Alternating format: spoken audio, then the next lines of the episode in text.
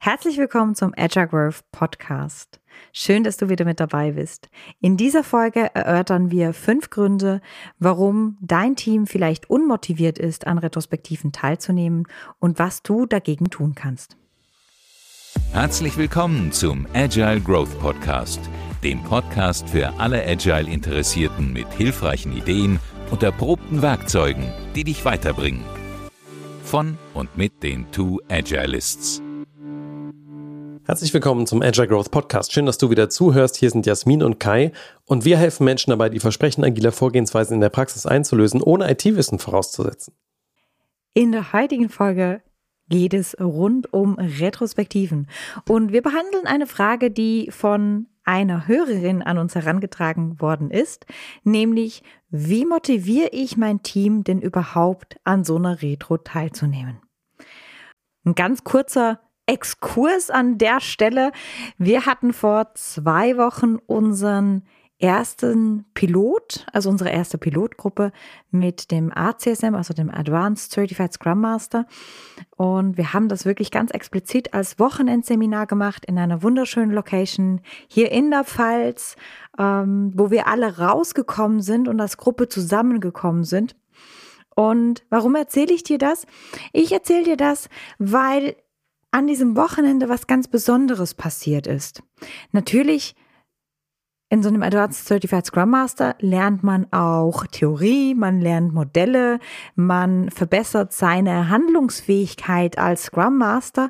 Aber was vor allem passiert ist, dadurch, dass wir als Gruppe so eng zusammen waren, ganz, ganz viele Geschichten geteilt haben, hat sich ein Raum aufgemacht, der sich zumindest für mich als sehr, sehr sicher angefühlt hat. Und das war dann auch eine Resonanz im Nachgespräch mit einem Teilnehmer, der dann meinte, dass er da eigentlich erst verstanden hat, was genau diese psychologische Sicherheit ist, von der wir die ganze Zeit sprechen, wenn man die mal so zum Angreifen und Antasten und Fühlen im Raum hat, wie das denn sein könnte in der Arbeitswelt. Und das war ja vielleicht eine ganz spannende Resonanz und hat auch direkt irgendwie Kontakt zu dem Thema, nämlich ja, was mache ich denn jetzt, wenn ich in meiner Kultur Retrospektiven nicht standardmäßig im Kalender habe oder wenn ich sie vielleicht im Kalender habe und die nicht so richtig funktionieren und die Teams, die eigentlich eher so absitzen. Und das Konzept von psychologischer Sicherheit, gefühlt ist es ja irgendwie einfach die neue Sau, die durchs Dorf getrieben wird oder vielleicht ist es auch schon wieder die alte Sau, die durchs Dorf getrieben wurde. Es hat aber unglaublich viel Relevanz. Es heißt nicht, dass dein Team oder du auch nicht gerne an der Retrospektive teilnimmst, weil ihr fehlende psychologische Sicherheit habt. Das kann auch passieren mit psychologischer Sicherheit, aber es ist bestimmt ein großer, großer, großer Indikator, wenn in einem Team die psychologische Sicherheit fehlt, dann können die Teammitglieder einfach nicht offen alles ansprechen, was angesprochen werden muss, damit wir in einen guten Lösungsraum auch gehen können, damit wir unser System, in dem wir uns befinden, verstehen können. Und wenn das geschieht, dann werden Retrospektiven sehr schnell wirkungslos. Dann spricht man über die Oberflächlichkeiten und der Elefant im Raum wird nicht angesprochen. Und ja, vielleicht kennst du das auch, wenn du selber Scrum Masters, dass das eine unserer Tugenden oder der großen Künste ist, das, was wir wahrnehmen können, auch mal in den Raum zu stellen, weil es kein anderer tut und es damit anzusprechen oder mal eine packende Metapher rauszusuchen dazu entsprechend. Und warum haben wir angefangen mit dem ACSM-Seminar? Ich glaube, was für Kai und für mich wirklich eine wunderschöne Erfahrung war, diese Gruppe durch das Seminar zu führen. Der Teil 2 folgt dann Anfang April. Da freue ich mich schon total auf diese Gruppe. Aber weil wir festgestellt haben in der Arbeit mit dieser ACSM-Gruppe, aber vor allem in der Arbeit, die wir beim Kunden machen, dass vielen Scrum Mastern weder Tools fehlt noch Handwerkzeug, um gute Retrospektiven zu machen. Dafür gibt's ganz, ganz, ganz, ganz viele Dinge. Die meisten Scrum Master machen die ausgeklügelsten, perfektesten, gut, wunderbar vorbereitetsten Retrospektiven und sind dann enttäuscht, dass hinten raus irgendwie trotzdem nichts rauskommt oder das Team demotiviert ist, da reinzugehen. Und das tut mir im Herzen weh, wenn ich sowas feststelle. Und ich glaube, an den Stellen, wo Retrospektiven wirklich Wumms hatten in meiner Karriere. Und das heißt nicht, dass all meine Retrospektiven Wumms haben. Bei weitem nicht. Auch wenn ich eine Retrospektive mache, kann es sein, dass wir über die Oberflächlichkeiten reden, weil wir die Tiefe eben nicht erreichen, weil ich es nicht schaffe, diesen Raum, diesen angstfreien Raum herzustellen mit der Gruppe. Aber öfter schaffe ich das, eben indem ich wirklich ein Gespür dafür entwickelt habe, Dinge, die unausgesprochen werden, auszusprechen. Ich habe ja diese Coaching-Ausbildung gemacht, diese Organizations, Relationship and System Coaching Ausbildung. Und da nennt man dieses Skill, sie nennen das ein Metaskill, Lion's Roar.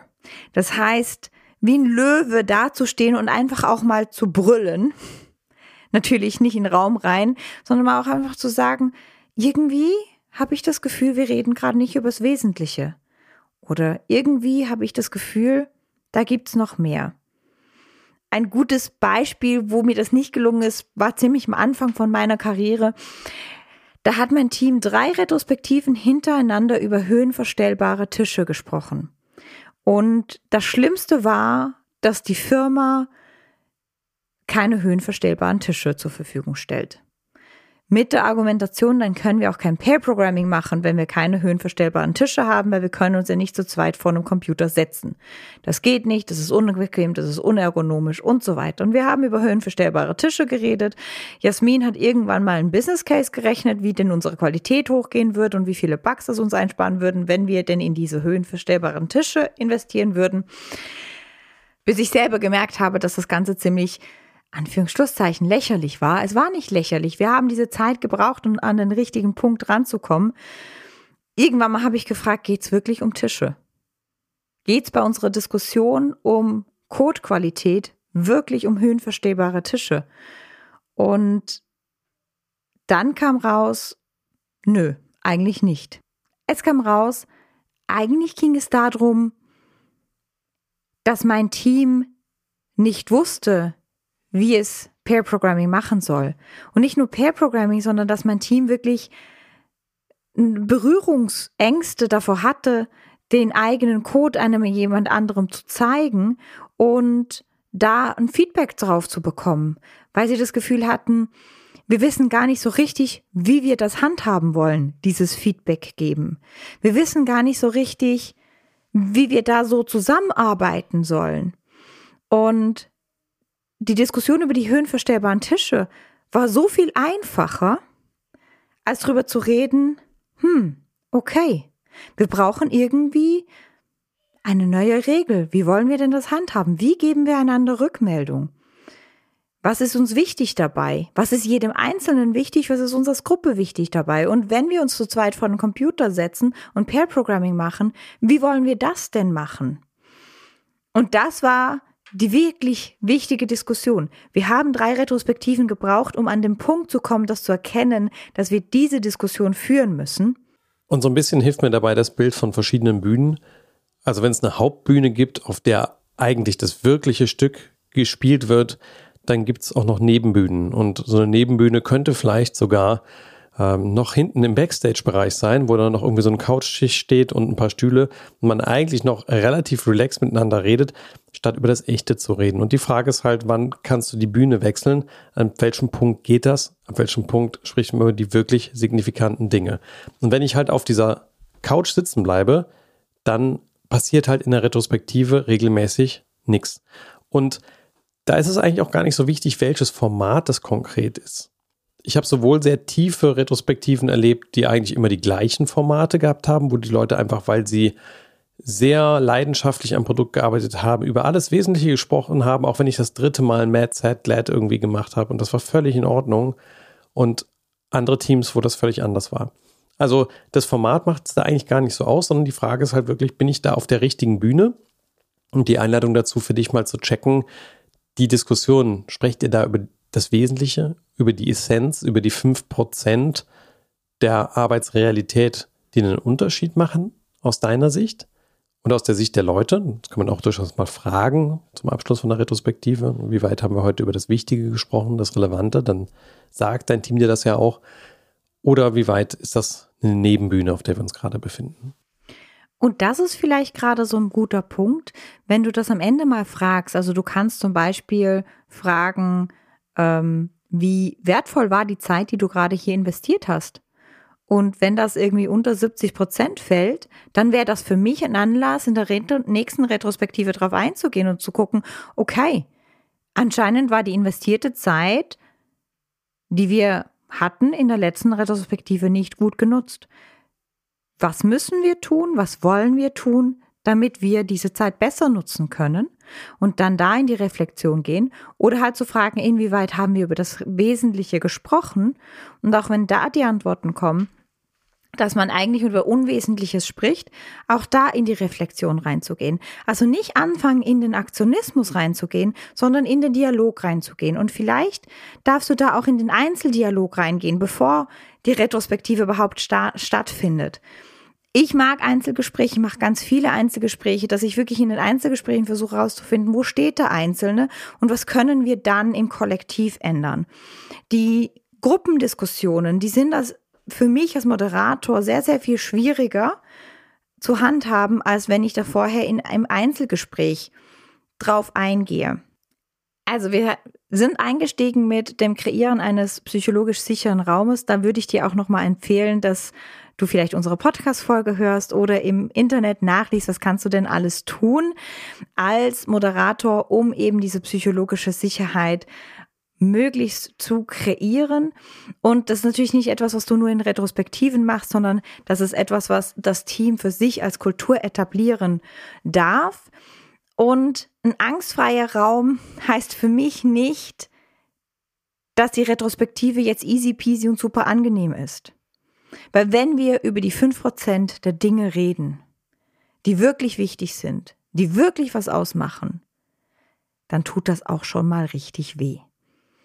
Und dann habe ich wahrscheinlich Schiss, das auszusprechen. Das heißt, angstfreier Raum für mich insofern, als dass ich es aber auch aussprechen darf und kann und keine interpersonellen Konsequenzen fürchten muss von dem Team, dass ich Dinge ausspreche, die unangenehm sind. Aber es kann sein, dass Retrospektiven unangenehm sind. Es wird wahrscheinlich so sein. Kein Schlusszitat von ganz vielen Retrospektiven ist, boah, war das unangenehm, aber gut. Und das sind für mich auch oft die Retrospektiven, die Wumms haben. Da, wo wir wirklich den Finger in die Wunde gelegt haben, ein bisschen rumgedrückt haben und mit was rauskommen, wo wir sagen, ja, das ist das nächste Experiment, das wir machen können, damit es hier wirklich besser wird. Und wir glauben dran, dass das klappen könnte. Und wir sind alle mit dabei. Gesunde Teams kommen auf die Frage, was man verändern kann, um mehr Signifikanz in der Retrospektive zu haben, ganz klar auch zu Ideen und können das gut anpassen. Wenn man jetzt in einem Kontext unterwegs ist, wo die Selbstwirksamkeit des Teams extrem reduziert ist, also eher so eine Organisationsohnmacht herrscht, weil man einfach Dinge, die man als problematisch erkannt hat, nicht ändern kann, dann werden so Retrospektiven ganz oft zu einer, tja, eigentlich Zeitverschwendung für das Team. Das sagt vielleicht keiner so direkt, manchmal sagten es auch die Leute. Dann existiert die einfach noch, weil die zum Beispiel ein Teil ist von agilem Vorgehen. Aber eigentlich hat die dann ihre Kraft verloren und ganz viele dieser Teams, die mir begegnen, die hängen dann auch in diesem Zustand schon ein bisschen länger drin. Und wenn ich dann nachfrage, hey, hm, was passiert denn eigentlich mit den Maßnahmen aus der Retrospektive und was ist denn mit den Maßnahmen, die außerhalb eures eigenen Teams stattfinden? Werden die umgesetzt? Wie viel Einfluss habt ihr da drauf? Kommt häufig ein, naja, da können wir eigentlich nicht viel dran machen. Wir haben das auch ein paar Mal versucht, aber das ging dann irgendwie nicht weiter und ja, jetzt ist es halt so, wie es ist. Und deswegen, ja, bringt das eigentlich auch nicht so viel, darüber weiter zu sprechen. Und wenn man mal überlegt, wie viel Prozent der Performance deines eigenen Teams kommen halt aus Dingen innerhalb des Teams und wie viel kommen aus dem Umfeld, dann ist die Wahrscheinlichkeit hoch, wenn du nicht gerade in einem Startup bist, wo ihr nur euer Team seid, dass sehr viel im Außen liegt. Und da einen guten Kanal zu schaffen, als Scrum Master, Scrum Masterin entsprechend mit dem Management Änderungen nach vorne treiben zu können, das Team da mit dem Management in Kontakt zu bringen, dass Veränderung stattfinden kann, ist dann halt das Wichtigste, unabhängig davon, welches Format ich in der Retrospektive gerade benutze. Wenn dieser Kreislauf kaputt ist, diese Feedbackschleife der Veränderung nicht funktioniert, dann kann ich mir eigentlich streng genommen Retrospektiven wirklich sparen, bis das korrigiert ist. Und da habe ich ein bisschen eine andere Meinung zu. Ähm, es kann auch sein, dass dein Team über Dinge im Außen redet, ohne die Dinge im Inneren gefixt zu haben. Das kommt manchmal vor, das habe ich auch schon öfter erlebt, weil es ist halt viel, viel einfacher, über Dinge zu reden, die jemand anders für mich fixen muss, als Dinge, die ich selber fixen muss, damit es bei mir besser wird. Und da meine Einladung an dich, wenn du als Scrum Masterin oder Scrum Master unterwegs bist, aber auch wenn du in einem Team drin unterwegs bist, zu gucken, reden wir wirklich über die Dinge, die wir auch beeinflussen können. Weil die höhenverstellbaren Tische, die waren so der Kante von uns zu dessen, was wir beeinflussen konnten. Wir konnten es noch beeinflussen. Wir haben am Ende auch höhenverstellbare Tische bekommen. Ähm, aber wir reden ganz oft über Dinge, die wir nicht beeinflussen können, weil wir gelernt haben, dass das einfacher ist. Das ist sicherer, da muss ich ja nichts tun. Und das darf ich manchmal auf den Prüfstand stellen. Da darf ich mal gucken, über was reden wir. Ich mag ähm, Circles and the Soup von Diana Larson. Ich glaube, das ist in dem ersten retrospektiven Buch ganz gut beschrieben. So als Einstieg dazu ganz gut. Einfach mal zu gucken, okay, guckt mal. Es gibt Dinge, da sind wir vollumfänglich verantwortlich für. Und meistens sind das mehr, als wir denken. Meistens sind die Grenzen, die wir wahrnehmen, gar nicht so eng, wie sie sind. Also was, für was sind wir vollumfänglich verantwortlich? Und was können wir selber in die Hand nehmen? Und der zweite Schritt ist dann zu gucken, und was können wir beeinflussen? Über diese zwei Kategorien zu reden, macht durchaus Sinn in der Retrospektive. Wenn natürlich dein Kanal als Scrum Master oder Scrum Masterin nach außen kaputt ist, du weder Managementdeckung hast, noch irgendwie ähm, einen Kanal hast, wo du das adressieren könntest und was verändern könntest, dann ist auch schon der zweite Schritt oder der zweite Ring schwierig zu besprechen in der Retrospektive, dann darfst du daran arbeiten. Aber die ersten zwei sind super. Und der dritte Ring sind Dinge, wo man halt einfach sagen muss, take it or leave it ist nicht in unserer Hand. Die Suppe. Genau. Und da drüber zu reden, also manchmal braucht man auch nochmal eine Mods-Retrospektive, fein, dann motzen wir mal alle über die Suppe. Aber niemand zwingt uns, bei dieser Firma zu arbeiten, bei der wir arbeiten. Also wenn es Dinge gibt, die ich wirklich nicht verändern kann, die wirklich da drumherum sind, sich Retrospektive nach Retrospektive darüber aufzuregen, bringt nichts dann hilft es einfach wirklich nochmal einen Schritt zurückzugehen, zu gucken, okay, und, und was davon liegt in unserem Einflussbereich? Und wo wollen wir wirklich dran setzen? Ja, guter Punkt, genau. Also wenn es jetzt nur darum geht, dahin zu gucken, wo andere was schlecht machen und ich deswegen vergesse, was ich selber verbessern kann als Team, dann kann das auch ein Ablenkungsmuster sein. Mag ich, genau. So, wir hatten jetzt Angst vor Retrospektiven, wir hatten psychologische Sicherheit, wir haben unwirksame Retrospektiven einmal tangiert. Also es kann alles Gründe sein, warum dein Team keine Lust auf Retrospektiven hat. Und ein vierter Grund, den ich oft kenne, sind Retrospektiven, die entweder zu routiniert sind oder wo immer wieder was Neues ist. Je nachdem, was für ein Team du natürlich hast.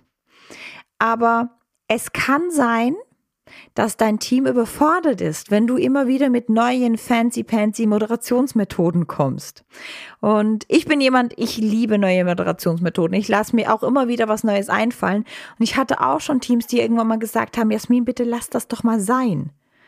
Weil ich mache mir vor der Retro Gedanken, wenn du mehr Zeit glad machst, jedes Mal, das ist für mich völlig fein, wir sind schneller durch, wir können uns alle Gedanken machen vorher, wir können schneller in die Tiefe gehen, das hilft uns. Auf der anderen Seite hatte ich andere Teams, wenn ich zweimal die gleiche Retro gemacht habe, habe ich mir angeguckt und gesagt, das hatten wir schon, haben wir keinen Bock drauf.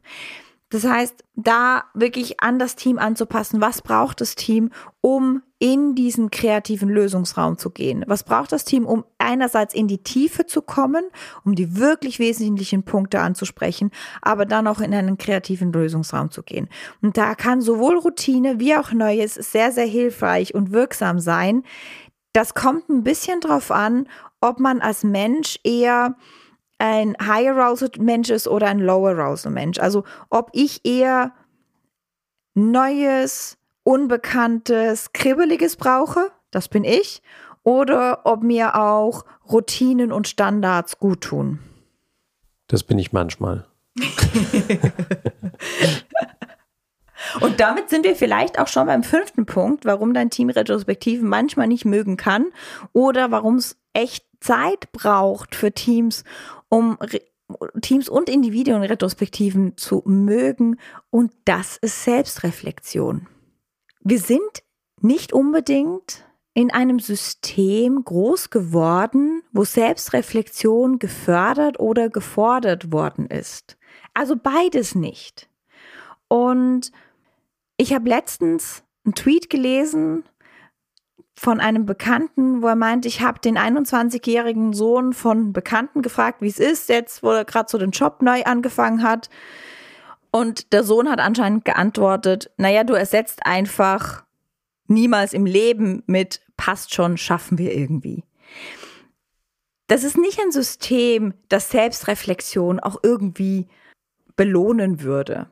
Und dadurch, dass wir das weder in der Schule gelernt haben, noch im Studium, vielleicht mittlerweile ist es ein bisschen ähm, hipper, auch mal Selbstreflexion da reinzubauen. Aber ich weiß, die Selbstreflexion, die ich abgegeben habe, das war nicht Selbstreflexion, das war Wissen, was der Professor hören möchte und das runterschreiben.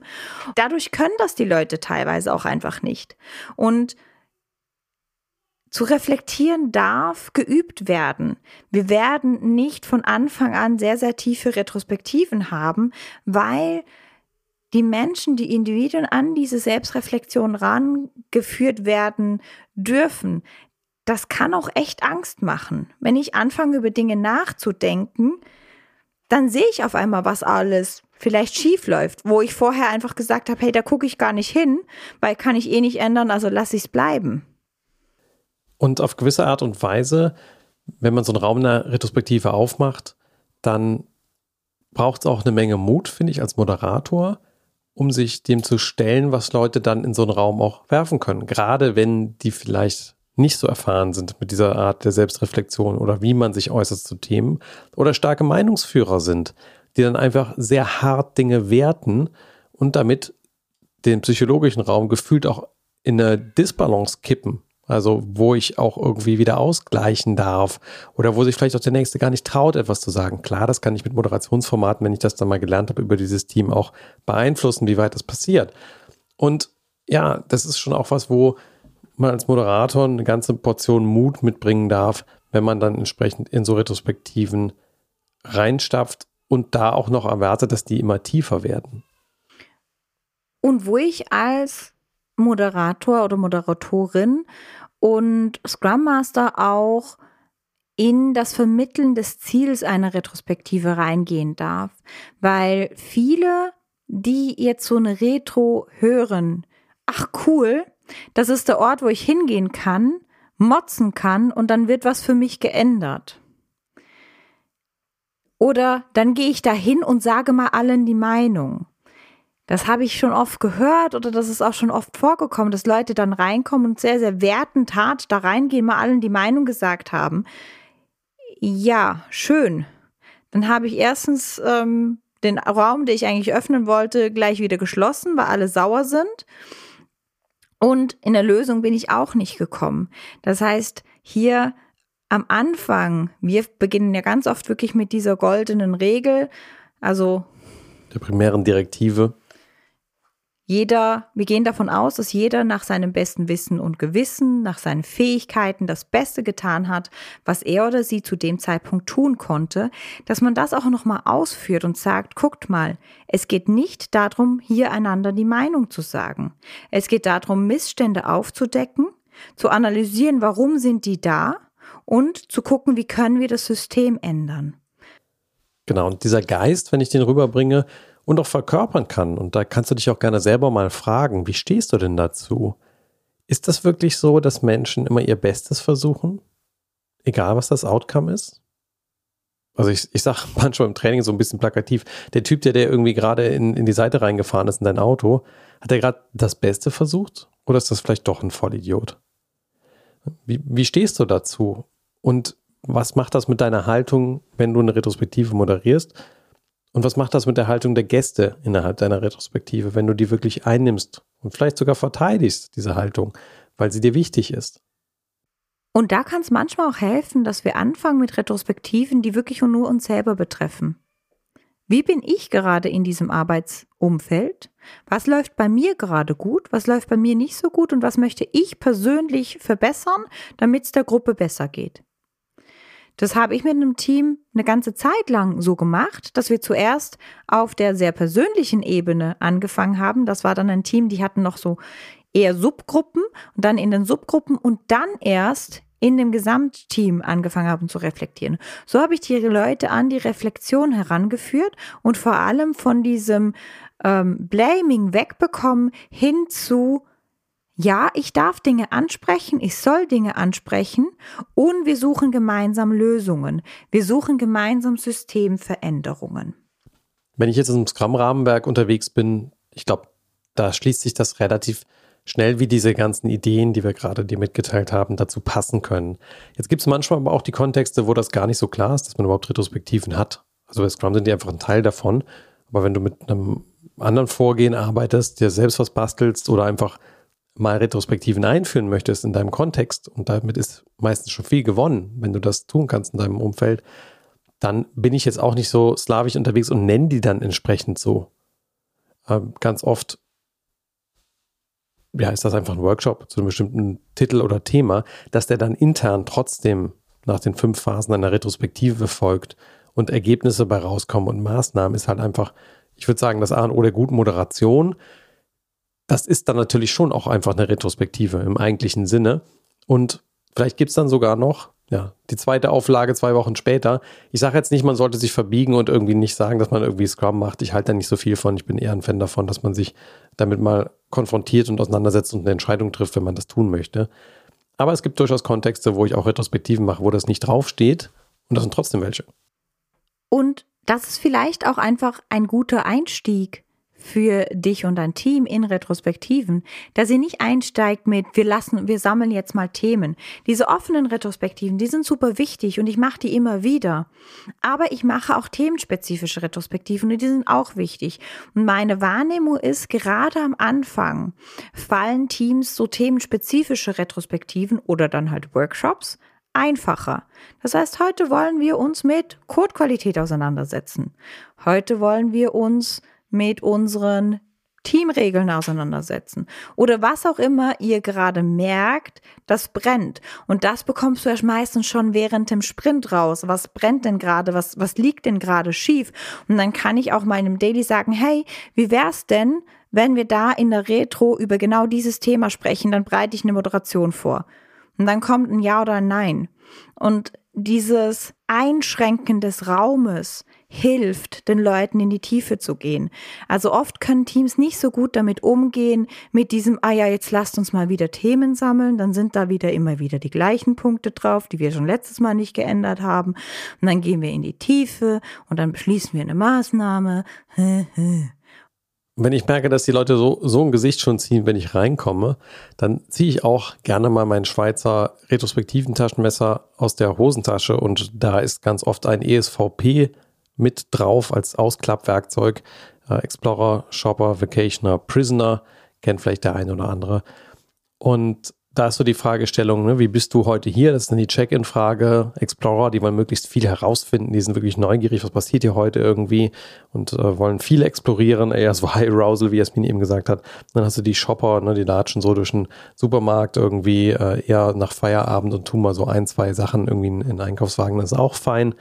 Ähm, also so zwei, drei Ideen, ist auch in Ordnung. Hast du die Vacationer, die, naja, sind eigentlich froh, dass sie gerade hier sind in deinem Workshop, weil das ist irgendwie weniger anstrengend als deren Arbeit, die gerade parallel laufen würde. Und ja, so können sie mal ein bisschen relaxen, ein paar Kekse essen, wenn es eine äh, physikalische Retrospektive ist.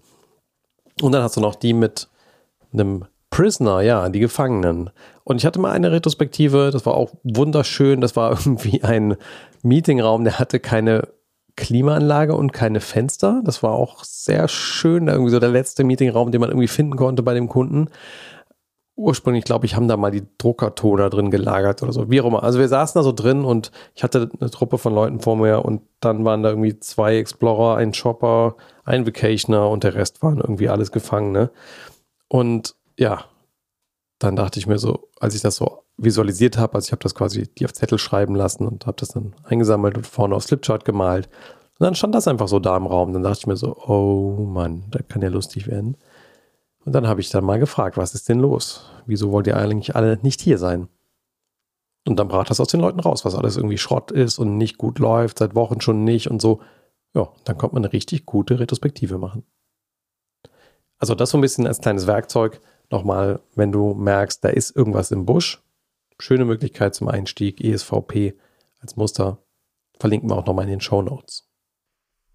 Damit sind wir durch ein paar Gründe gegangen, die uns eingefallen sind, warum Teams nicht motiviert sein könnten, an Retrospektiven teilzunehmen und was man im System oder mit den Individuen verändern kann. Aber auch hier vielleicht an erster Stelle, wenn ich merke, es ist ein Widerstand da gegen Retrospektiven und ich bekomme da kein, kein Grip dran und vielleicht auch nicht mit dem ESVP, dann suche ich persönlich Einzelgespräche mit dem Team und gucke, was könnten wir denn verändern? Was müsste sich verändern? Was ist genau das Thema? Ein weiteres Thema kann nämlich zum Beispiel sein, wir haben einfach unglaublich viel Arbeit. Vielleicht sogar Arbeit neben der Scrum-Team-Arbeit. Ähm, und Retrospektiven, ich habe einfach kein, keine Zeit dazu gerade. Oder vielleicht geht es den Leuten wie mir, Yet another Zoom-Meeting. Ich habe langsam so keine Lust mehr auf digitale Meetings. Ich weiß, ganz viele mögen das. Ich persönlich bin echt in der Müdigkeit angekommen von, von, von digital ähm, und freue mich über alles, was ich in Präsenz irgendwie machen kann, mit allen Sicherheitsvorkehrungen. Aber dann merke ich einfach, ich, ich habe weder, ich habe wenig Lust darauf das, das kann auch ein Grund sein. Und dann da zu gucken, wie, wie kriegen wir Lösungen hin. Also ins Einzelgespräch zu gehen, zu gucken, was ist denn beim Individuum und das zu gucken, was ist im System, was ist beim Individuum und wie kriegen wir da Lösungen hin, damit wir alle mehr Lust auf so Retrospektiven haben hat bei mir immer ganz, ganz viel geholfen. Und das Einzelgespräch dann sehr, sehr gerne einfach am Telefon mit dem Headset beim Spazieren, am besten durch den Wald oder so. Wenn es jetzt nicht gerade super stürmt und windet, dann geht das eigentlich ziemlich gut. Dann hilft man auch den Menschen mal wegzukommen vom Rechner und trotzdem ein gutes Gespräch zu führen. Das haben wir eigentlich viel gemacht über die letzten Monate, dass wir immer wieder mit Leuten am Ohr gegangen sind. War natürlich ein bisschen ungewohnt und die haben auch erwartet, der taucht jetzt irgendwie in Teams auf oder so. Dann eine kurze Vorwarnung vorher, hey, ich würde den Call gerne spazieren machen, hast du gerade irgendwie ein Headset und ein Mobiltelefon da. Das ist in der Regel kein Problem, wenn die Leute das ein bisschen vorher wissen und dann einfach die Einzelgespräche so führen. Sehr angenehm zur Abwechslung mal zwischendurch. Ganz oft die Resonanz, ach schön, das war mal irgendwie so ein Moment am Arbeitstag, wo ich mal irgendwie rausgekommen bin ähm, was, was da ganz gut hilft, wenn du eh ein Einzelgespräch geplant hast. Aber das vielleicht nur so nebenbei zur Online-Müdigkeit, die, glaube ich, so der eine oder andere spürt. So, das war einmal der Rundflug dazu, was du tun kannst, wenn dein Team irgendwie nicht so richtig in Retrospektiven auf den Punkt kommt oder an Bord ist oder du merkst, da ist irgendwie ein Widerstand und das ist komisch. Dann hast du, glaube ich, ganz viel Inspiration aus dieser Folge mitnehmen können was du da tun kannst an diesen Stellen und was wir so getan haben in der Vergangenheit, was es uns weitergebracht hat. Insofern freuen wir uns, dass du wieder zugehört hast beim Agile Growth Cast. Und wenn du uns bewerten möchtest auf der Podcast-Plattform deiner Wahl, dann freuen wir uns auch sehr darüber. Wir wünschen dir eine wunderbare Woche und vor allem tolle Retrospektiven.